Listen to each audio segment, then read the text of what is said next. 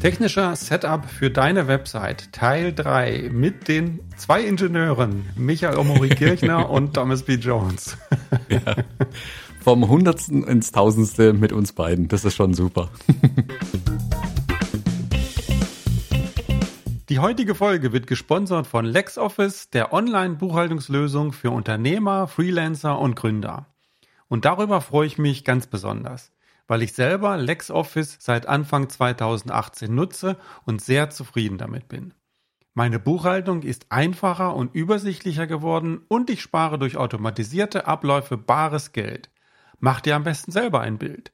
LexOffice hat für unsere Hörer einen dreimonatigen kostenlosen Testzugang spendiert. Den Link findest du in den Show Notes. Ja, wir haben schon, als wir das erste, als wir den ersten Teil begonnen haben, haben wir gedacht, wahrscheinlich schaffen wir das nicht in einem Teil. Wir müssen zwei machen. Jetzt sind wir schon im dritten. Und das ist einfach, ja. weil Fotografen Technik verliebt sind wir müssen ja. uns immer so ein bisschen zurückhalten. Wir müssen immer ein bisschen zurückhalten, nicht zu viel mit der Technik uns zu beschäftigen, auch nicht zu viel mit der Website zu beschäftigen. Letztendlich geht es ja um ganz andere Themen.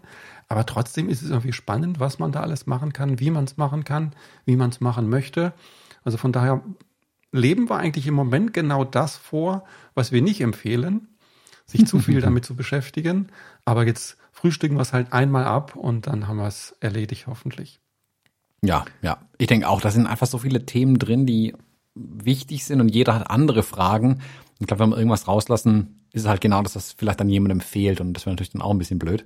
Mhm. Deswegen ist so ein Rundumschlag gar nicht so verkehrt, glaube ich. Dann haben wir es auch einmal erledigt, dann nehmen wir das nächste Mal in zwei Jahren wieder über Webseiten was auf. Genau, und bis dahin können wir dann darauf verweisen, ja, schau in den Artikel oder schau in die Podcast-Episode rein, da haben wir drüber gesprochen und da haben wir es vielleicht auch nicht abschließend beantwortet, aber sind auf jeden Fall intensiv darauf eingegangen und ich glaube, davon können wir dann eine ganze Zeit lang zehren oder die Hörer von zehren das auch gerne später nochmal anhören.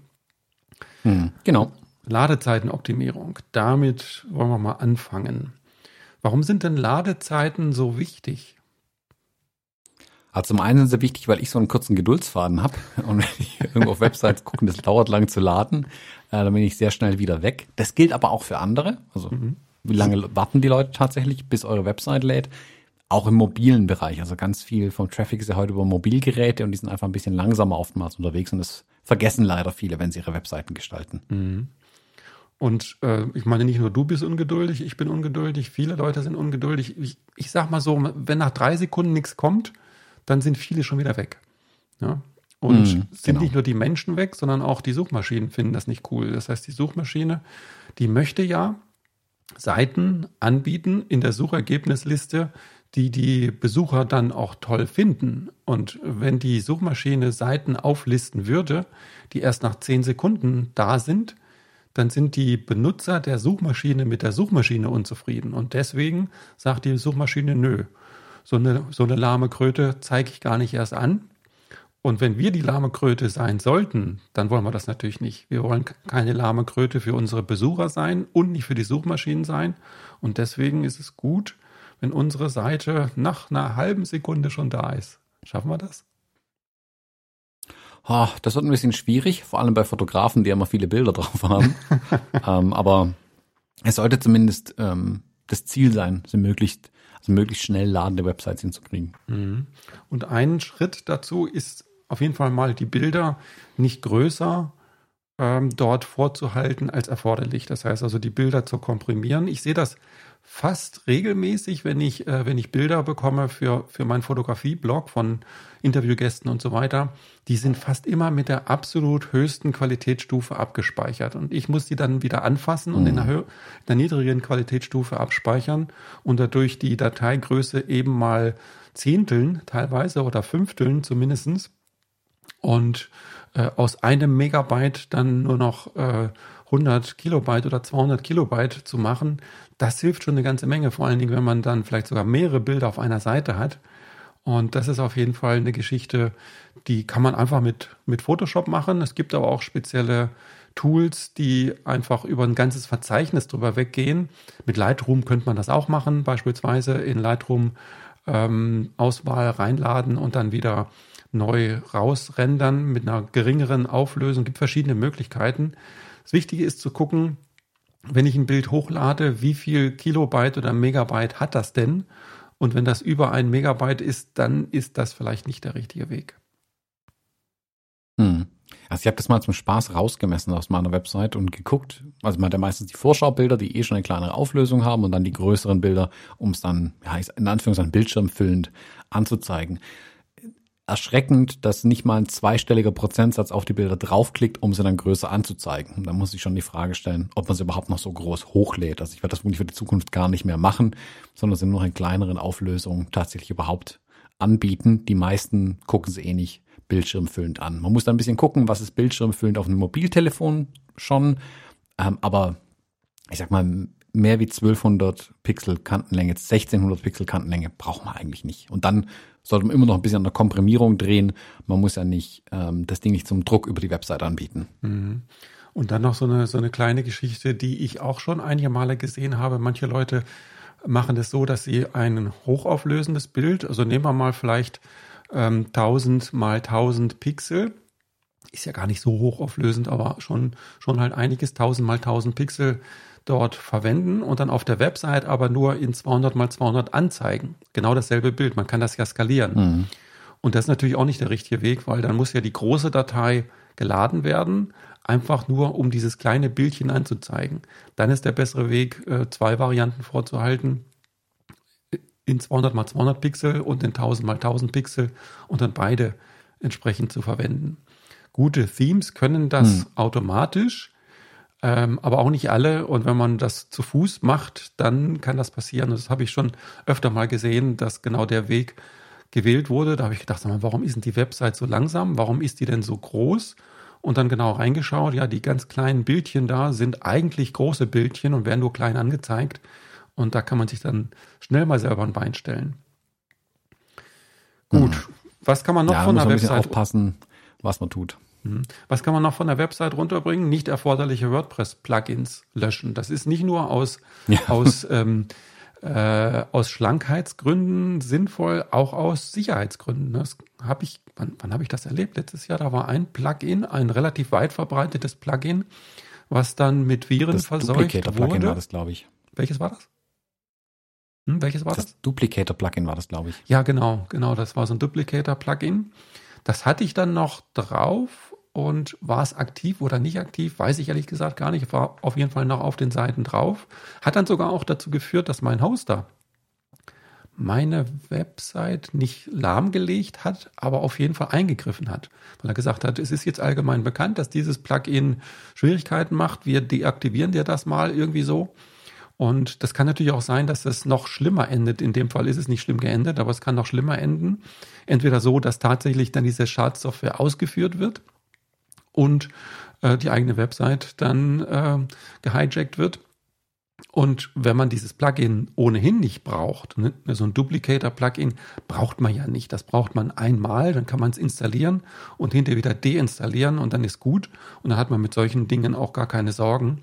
Und ähm, meine Empfehlung ist, schau doch mal in eure Plugin-Liste rein, was da alles so drin ist und was nicht dringend erforderlich ist, ähm, rausschmeißen. Hm.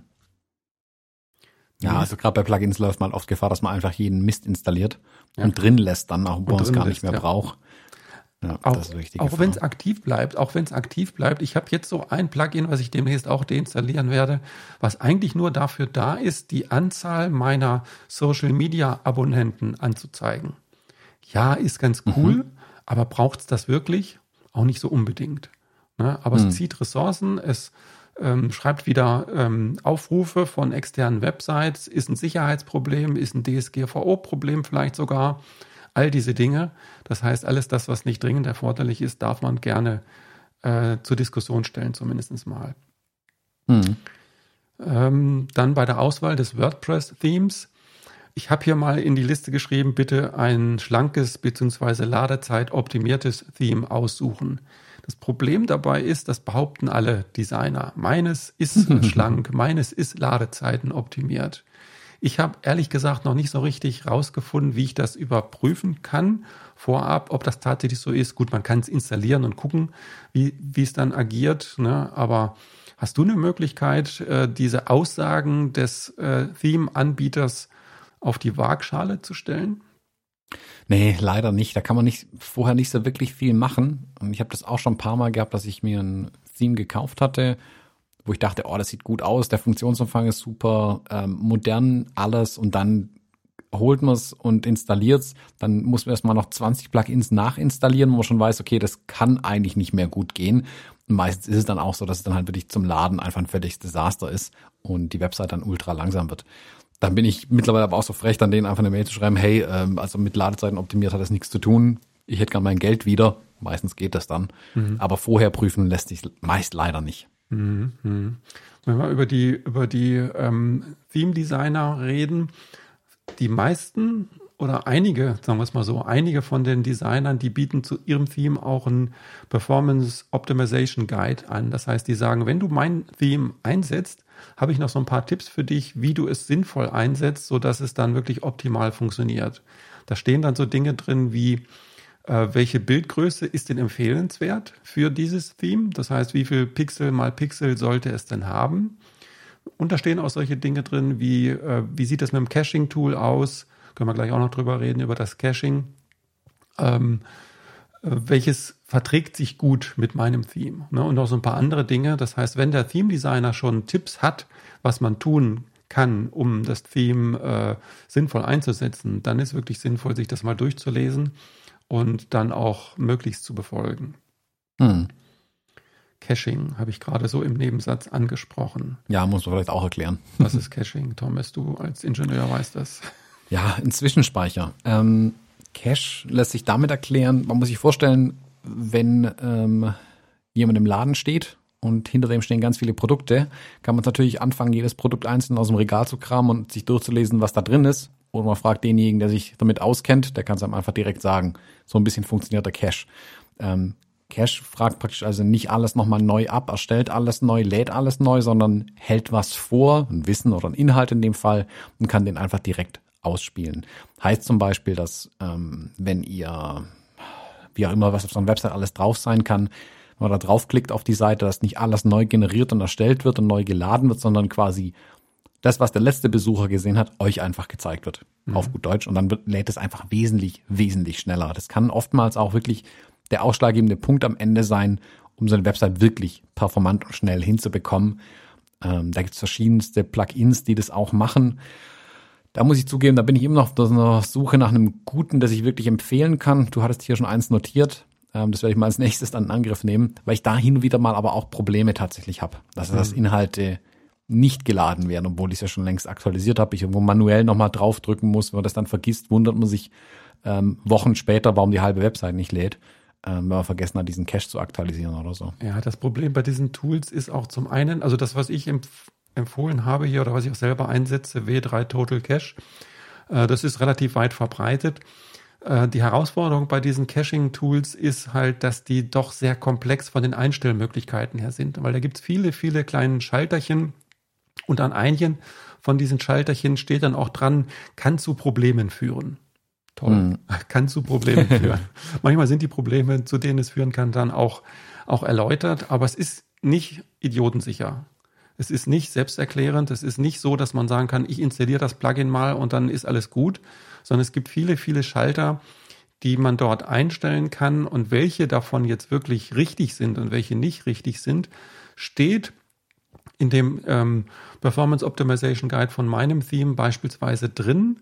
Aber ob das jetzt äh, der weiße letzter Schluss ist, weiß man halt auch nicht. Also von daher ist schon eine etwas komplexere Angelegenheit. Äh, von daher, ähm, ich würde mal sagen, nicht für jeden dringend zu empfehlen. Es ist jetzt kein Muss-Plugin für mich, deswegen haben wir es in der Liste der erforderlichen oder empfohlenen Plugins auch nicht ganz vorne mit drin. Das ist für jemanden in meinen Augen, der noch ähm, ein bisschen optimieren möchte, der noch ein bisschen was rausquetschen möchte, der aber auch das Risiko dann eingeht, so wie du es auch gerade gesagt hast, dass dann vielleicht irgendwas nicht ganz hundertprozentig funktioniert, wie man es hm. gerne hätte. So, und jetzt, ähm, jetzt äh, verscherze ich mich oder verscherzen wir uns mit zwei, möglich, äh, zwei, möglich, zwei möglichen Sponsoren unseres Podcasts hier, obwohl so viele Sponsoren haben wir ja eh nicht. Ähm, ich sage mal, äh, bitte setzt einen Premium-Hoster ein. in Klammern nicht 1 und 1 oder Strato. Äh, ich hoffe, die mhm. hören das jetzt nicht, aber das ist meine persönliche Meinung. Meinung darf man ja äußern, oder? Das ist ja jetzt keine, ja. Keine, keine Schmäh, Schmähkritik oder Schmäh sonst was. Meine Erfahrung ist, dass es bessere Hoster gibt als 1 und 1 und Strato. Ähm, die sind, das sind halt Massenhoster, die, die haben äh, Produkte von der Stange, die eine gewisse Qualität haben. Ich bin viele Jahre sehr zufrieden mit 1 und 1 gewesen, um das gerade noch so die Kurve zu kriegen. Strato kenne ich gar nicht. Mit 1 und 1 war ich viele Jahre sehr zufrieden, aber irgendwann dann habe ich halt, wie soll ich sagen, was Besseres kennengelernt. Das Bessere ist immer der Feind des Guten und rette ich mich mal so aus der Nummer raus. 1 und 1 ist gut, aber es gibt was anderes, was besser ist. Und da ist meine Empfehlung, guckt euch wirklich einen Hoster an, der ähm, performant ist, der einen guten Ruf hat, der von anderen Leuten empfohlen wird und setzt den ein. Das kann für eure Ladezeit wirklich einen guten Boost nach vorne bringen. Hm, ja, das macht oftmals wirklich den Unterschied, weil da diese, wie du es gesagt, diese kleinen Pakete für die große Masse einfach nicht den Anforderungen gerecht werden, die Fotografinnen und Fotografen haben, weil bei uns zum Beispiel einfach viele Bilder einfach auf den Websites sind und das, mhm. das lädt dann halt entsprechend lang und wenn das halt ja in so einem Pool an Websites liegt, die halt einfach nicht so hoch priorisiert sind, dauert es halt einfach eine Zeit lang und das schadet euch im Google-Ranking. Die Leute brechen vielleicht ab, bevor die Seite ganz geladen ist. Ähm, da gerne ein paar Euros mehr ausgeben. Ähm, das zahlt sich auf jeden Fall aus. Mhm. Also meine Empfehlung ist All Inke. Was ist deine? Ich habe alles bei Host Europe im Moment. Host Europe un unzufrieden damit? Sehr zufrieden damit. Mhm. Nach wie vor der Support bei denen ist hervorragend. Also man hat da relativ schnell, wenn man mal ein Problem hat. Also ich habe ja früher auch ein bisschen mehr in die Technik rein, viel gemacht, selbst programmiert und so weiter. Und man ruft da an und man hat relativ schnell einen Ansprechpartner, ähm, der wirklich weiß, wovon man redet und oftmals sogar mehr weiß wie man selbst. Und das ist viel wert dann in dem Fall.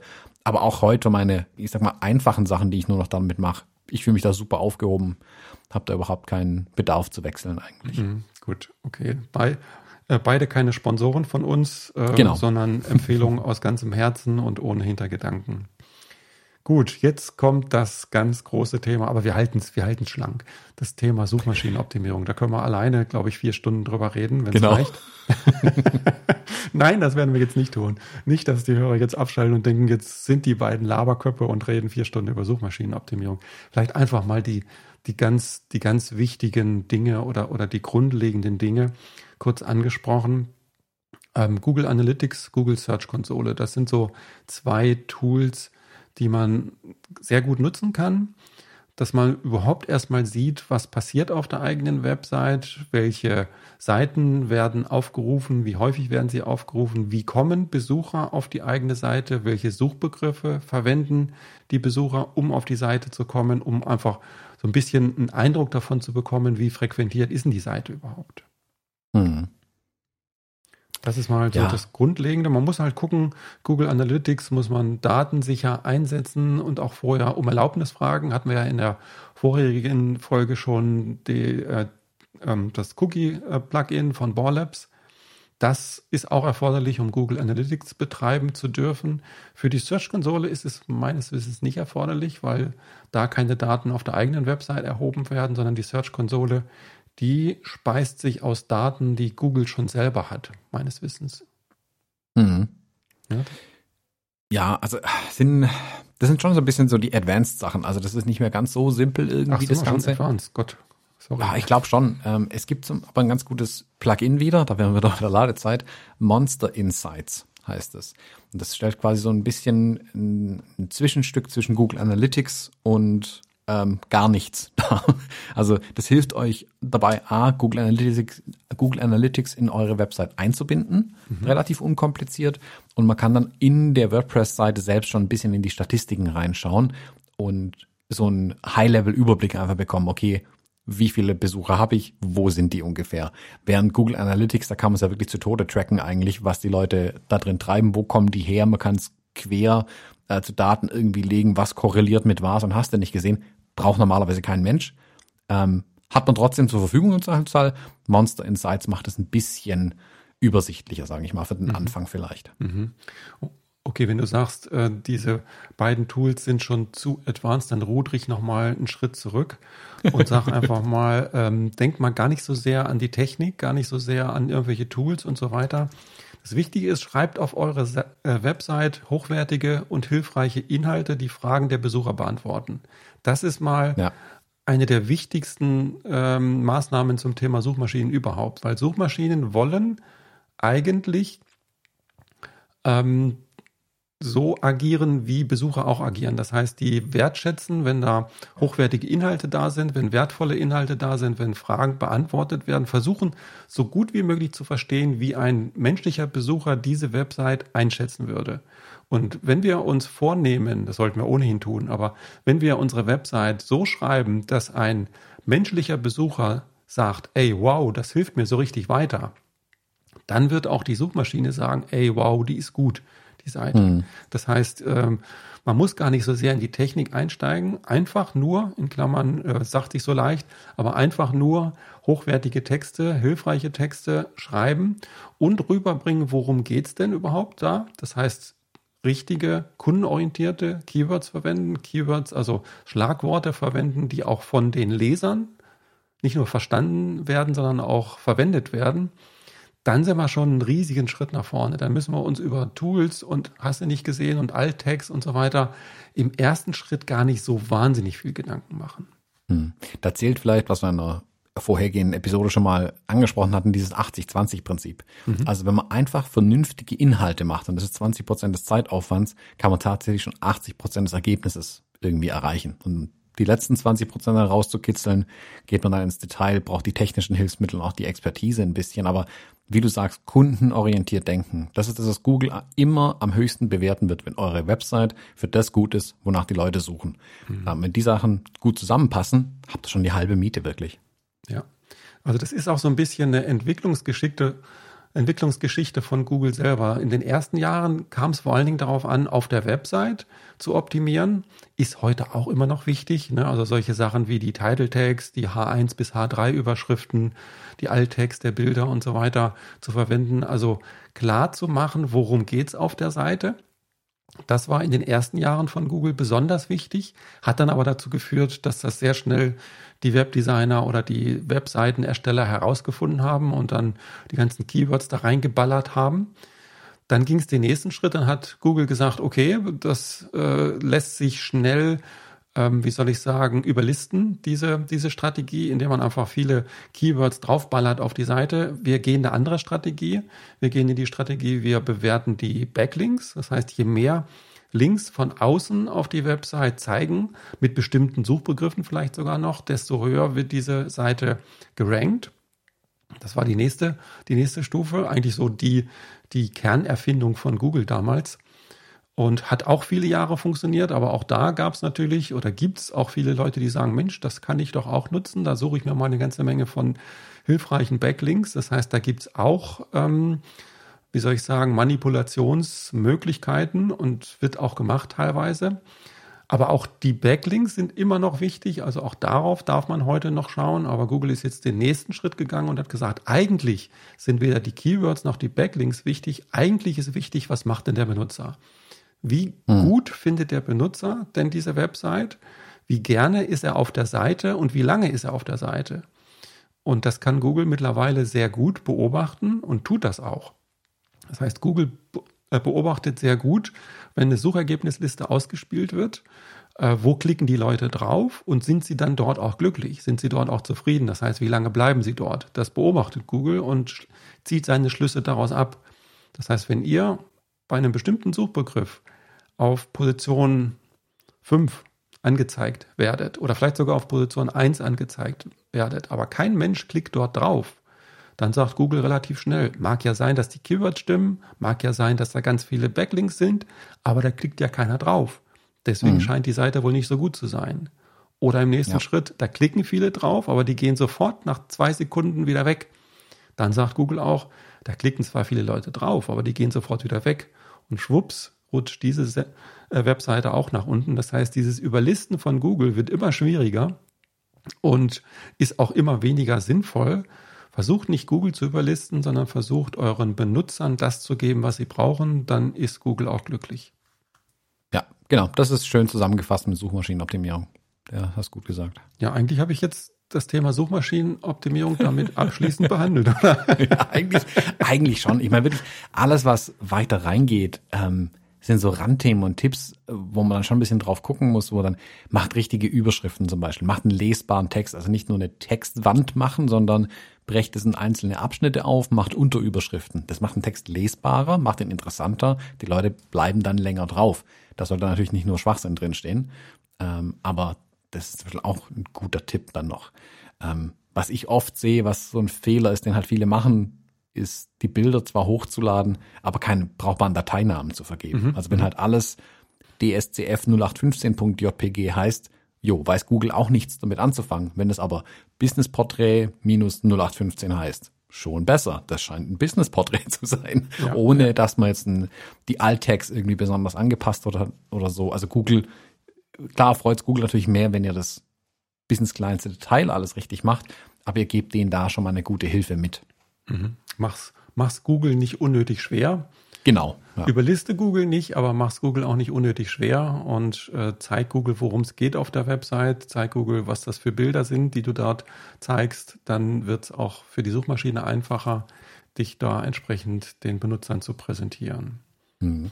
Was vielleicht noch ein ganz guter Tipp ist bei Suchmaschinenoptimierung, ähm, ist eine Hilfe, die ich mir auch hole, wenn ich was Neues mache, was ein größeres Projekt, wo es eine Website dazu gibt ähm, mir jemanden suchen, der die Texte schreibt. Jetzt noch nicht unbedingt eine SEO-Agentur, da das ist nochmal eine komplett andere Party irgendwie. Ähm, da geht man viel weiter ins Detail.